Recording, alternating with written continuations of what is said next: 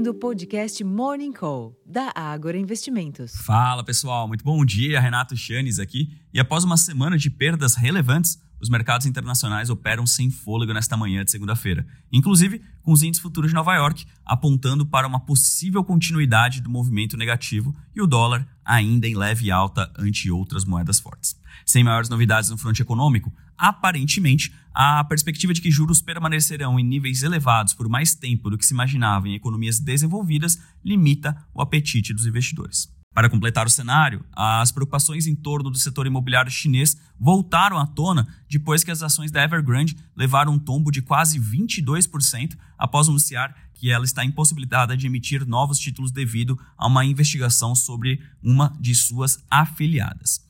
Finalmente, entre as commodities, os contratos futuros do petróleo reduziram ganhos de mais cedo, chegando a operar brevemente no negativo após relatos de que o governo da Rússia estaria considerando isentar parte dos combustíveis afetados por uma restrição a exportações de diesel e gasolina, enquanto que os preços futuros do minério de ferro caíram 2,03% na madrugada em Dalian, cotados equivalente a 115 dólares e 70 centes por tonelada. Essa postura mais defensiva dos mercados internacionais também deve estar presente nas negociações domésticas hoje, uma vez que a agenda local conta com direcionadores mais claros apenas amanhã, com a publicação da ata da última reunião do Copom e também da leitura do IPCA 15 de setembro. Em paralelo, o tema fiscal segue ainda no radar, especialmente considerando a tramitação de pautas bombas no Congresso, que ameaçam aumentar os gastos públicos em até 88,5 bilhões de reais dentre as quais estão os auxílios aos estados e municípios em crise e a atualização dos limites do Super Simples. Em termos de agenda, como eu comentei aqui no Brasil,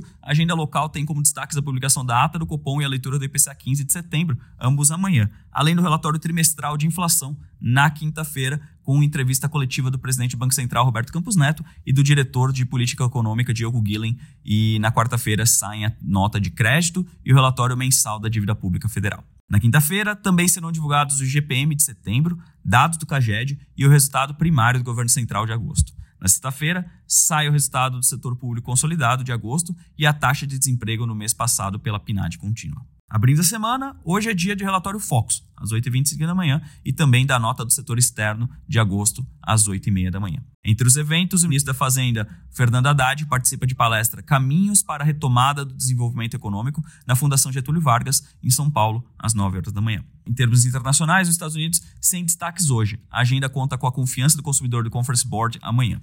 Na quinta-feira, será conhecido o PIB final do segundo trimestre, seguido do discurso do presidente Fed, Jerome Powell. Na sexta-feira, é a vez do Índice de Gastos com Consumo PCE de agosto e a publicação do Índice do Sentimento do Consumidor na Universidade de Michigan. Na Europa, destaque hoje para o testemunho da presidente do Banco Central Europeu, Christine Lagarde, no Comitê de Assuntos Econômicos e Monetários do Parlamento Europeu, às 10 horas da manhã. Mais cedo foi revelado que o índice IFO, de sentimento das empresas da Alemanha, caiu levemente em setembro a 85,7 pontos, ante 85,8 pontos em agosto, superando, no entanto, a expectativa de queda a 85 pontos. Na quarta-feira, são esperados o índice GFK, de confiança do consumidor da Alemanha, e encomendas de bens duráveis. A quinta-feira traz o CPI da Alemanha e na sexta-feira é a vez do PIB no Reino Unido do segundo trimestre, vendas do varejo da Alemanha e CPI da zona do euro.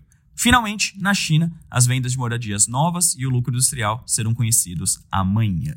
Como vocês podem ver, a agenda dessa semana ela é bastante robusta, portanto, sim, os mercados vão contar com diversos direcionadores. Essa segunda-feira é um pouco mais pacata, sem grandes notícias internacionais e locais, então vamos nos ater aos fundamentos, olhar no front micro, ou seja, em cada uma das empresas, para balizar as nossas recomendações e compras e vendas ao longo da sessão de hoje. Eu vou ficando por aqui, desejando a todos um ótimo dia, uma excelente sessão, uma ótima semana e até a próxima. Tchau, tchau.